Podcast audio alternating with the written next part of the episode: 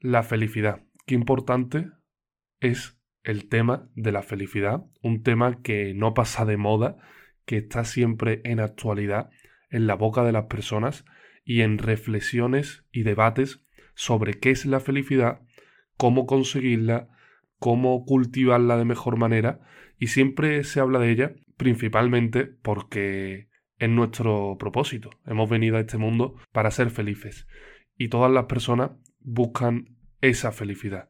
Y este es el primer aspecto que, del que quiero hablar, buscar o no buscar la felicidad. Es un tema que ha venido mucho a debate en los últimos años, ya que muchas personas comentan que si buscas la felicidad, que si estás de manera activa detrás de la felicidad, pues lo que haces es todo lo contrario, ¿no? Es alejarte de ella porque estás de manera activa buscando algo y necesitando algo. Entonces, esta reflexión es muy importante. Yo tampoco tengo una respuesta definitiva y una reflexión definitiva que me haya ayudado en mi día a día. Porque realmente aquí hay dos vertientes. Y la realidad es que buscar de manera activa, si nos obsesionamos con, con la felicidad, es algo que va a ir en nuestra contra. Ya que eso no nos va a permitir fluir y vivir de manera tranquila, dejando que esa felicidad venga más a nuestra vida, ¿no? La felicidad es algo que viene y va, no se puede estar en continua felicidad. Creo que intentar ser feliz el 100% de tu tiempo es algo irreal porque en la vida hay muchos momentos que, que no controlamos y aprender a vivir con esos momentos que no nos gustan tanto o que suponen dolor o que son momentos de, de en los que tienes que, que simplemente ir hacia adelante, que tienes que continuar y que tienes que, expandirte de, de, la manera que sea. Entonces la vida no es siempre es A o B, no es siempre ideal y por supuesto no es una película en la que la felicidad siempre sea un patrón especial, un momento súper especial. La mayoría de veces la felicidad se encuentra detrás de las pequeñas cosas y de los actos rutinarios que realizamos cada día.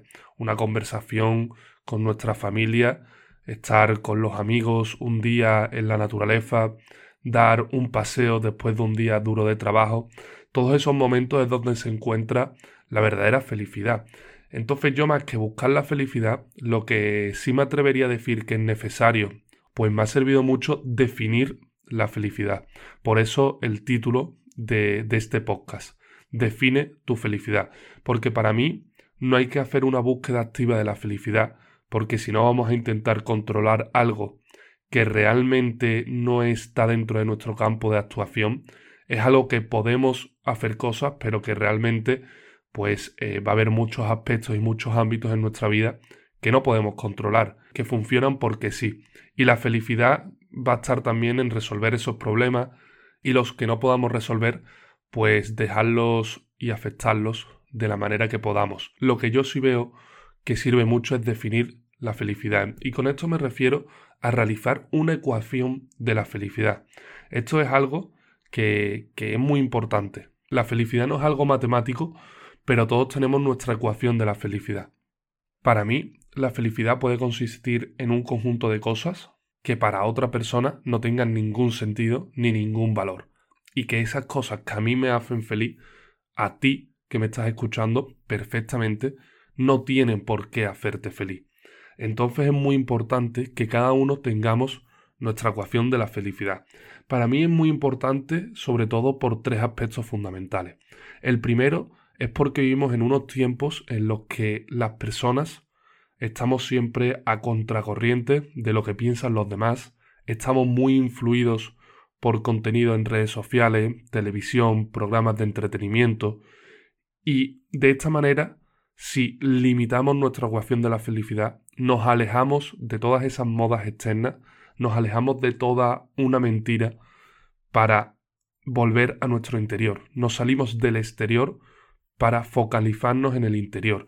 Y nos decimos a nosotros de esta manera que aunque la gente o la mayoría de las personas hagan esto, que aunque las modas establezcan esto, que aunque las marcas y las grandes empresas y las sociedades del bienestar digan X, nosotros vamos por separado, nosotros vamos con nuestra propia ecuación. Lo segundo, y es de igual importancia, es por nuestro autoengaño. Nosotros, las personas, nuestra mente, nos engañamos a nosotros mismos en innumerables ocasiones. Y esto forma parte de una mente que no siempre controlamos, que no siempre es fácil lidiar con todos los aspectos que hay en nuestros pensamientos, en nuestras emociones. Al final hay un cúmulo de cosas que hace de nuestra vida, pues que muchas veces la mente vaya en nuestra contra. Y cuando estos momentos vengan, porque hay que intentar pues usar la mente a nuestro favor, cultivar nuestra mentalidad y hacer que nuestra mente trabaje para nosotros, no tener a nosotros mismos como algo en contra. Siempre, pues, típicos momentos en los que no controlan muchas veces tus pensamientos, en los que tienes una actitud mental negativa y no sabes cómo cambiarlo. Todo esto, con una buena actitud, con un buen plan, es posible cambiar. Pero sí es verdad que hay días o hay momentos en los que esto no lo controlamos. Por lo que en esos momentos, si tenemos bien definida esta ecuación nuestra propia de la felicidad, pues vamos a poder ganarle la batalla a nuestra mente y poder de manera interna poner en primer grado y en primer ámbito de importancia nuestra felicidad. Y el tercer punto por el que creo que también es muy importante es para planificar, para planificar nuestro futuro, para reflexionar de manera clara sobre la persona que queremos ser. Ámbitos tan importantes que van a definir los resultados que vamos a tener en el futuro. Y para esto es de total importancia tener una ecuación de la felicidad, saber a dónde nos queremos dirigir, saber cuáles son el conjunto de cosas que nos van a hacer feliz. Porque si no sabemos lo que queremos, si no sabemos quiénes somos, ¿cómo vamos a saber a dónde queremos llegar? Y sobre todo cuando pasen unos años, ¿cómo vamos a saber si somos felices o no? Si no estamos estableciendo qué es lo que nos hace a nosotros feliz. Hay una historia que me gusta mucho que es de un rey antiguo que está en sus últimos momentos de vida. Es un rey anciano, ya tiene casi 90 años. Y bueno, está, está teniendo los típicos achaques de la edad y que le están acercando a sus últimos días.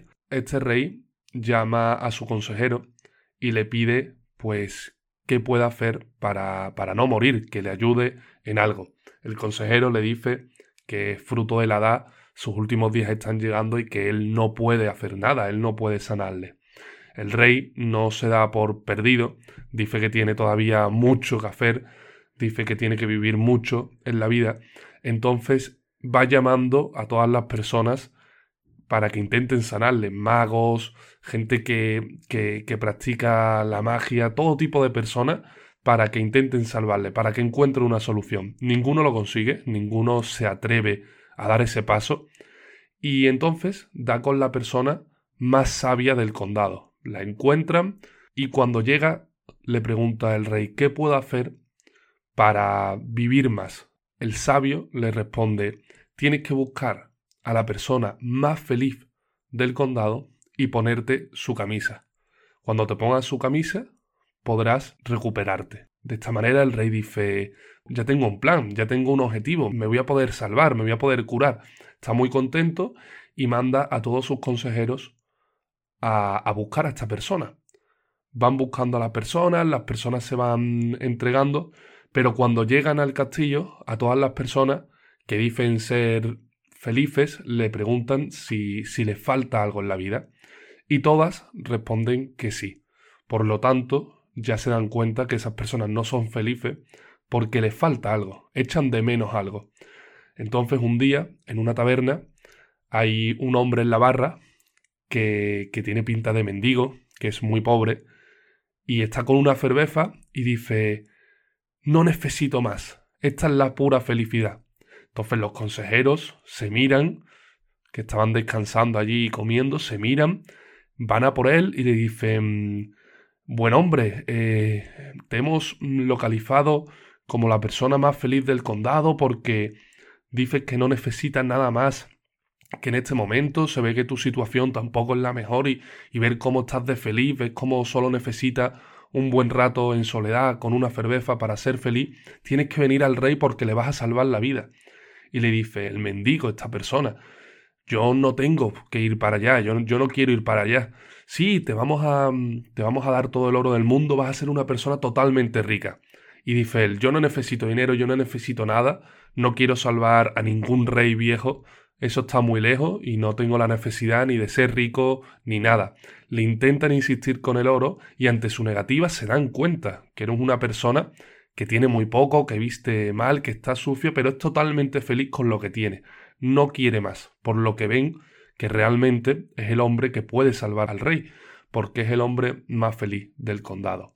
Le pegan un par de golpes, se lo llevan en, un saco al, al castillo y cuando llegan al castillo, el rey súper contento le dice, darme su camisa, darme su camisa.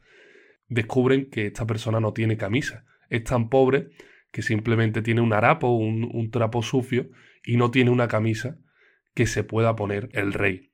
El rey acaba muriendo en soledad, con muchos lloros, pero acaba muriendo, fruto de la edad. Es muy interesante lo que nos quiere decir este cuento, esta historia, esta anécdota, porque aquí hay varios puntos importantes que nos pueden ayudar a definir nuestra ecuación de la felicidad. Uno es no buscar más de, de lo que tenemos. La realidad es que la muerte nos llega a todos y el rey lo que está buscando es otra vida. Lo que tiene el rey es un problema espiritual, un problema de que no ha sido capaz de ser feliz en su vida y está buscando más tiempo cuando realmente la muerte nos llega a todos y hay un final. Está buscando más de lo que realmente necesita. Si en su vida se hubiese dado la oportunidad de ser feliz, la hubiese aprovechado y valorado lo suficiente, cuando hubiesen llegado sus últimos días, se hubiese ido en paz. Y otro apunte muy importante es la empatía. Realmente el sabio lo que le dijo al rey era verdad, solo que el rey no supo interpretar sus palabras. Creía que el sabio se refería a ponerse la camisa literal de otra persona, algo físico, algo material, pero en realidad el sabio solo quería decirle que debía sentirse como el hombre que decía ser feliz y no desear nada más. Es decir, le hablaba de empatía, de ponerse en su lugar, de ser capaz de ver cómo ese hombre veía la vida y sentir esa plenitud que el hombre más feliz sentía. Esa era la única cura para el rey, porque su enfermedad no estaba relacionada con ningún mal físico, era simplemente que su enfermedad era espiritual, tenía una enfermedad de espíritu. Y es que la realidad de la felicidad es que nos pasamos mucho tiempo pensando y buscando cosas que no necesitamos, comparándonos con los demás y realmente perdemos el foco en nuestra verdadera felicidad, en nuestros valores y en las cosas importantes de la vida. Y aquí está la importancia de definir la ecuación de la felicidad, para dejar de buscar cosas que no necesitamos y de pensar en cosas que realmente no nos aportan un valor a nuestra vida.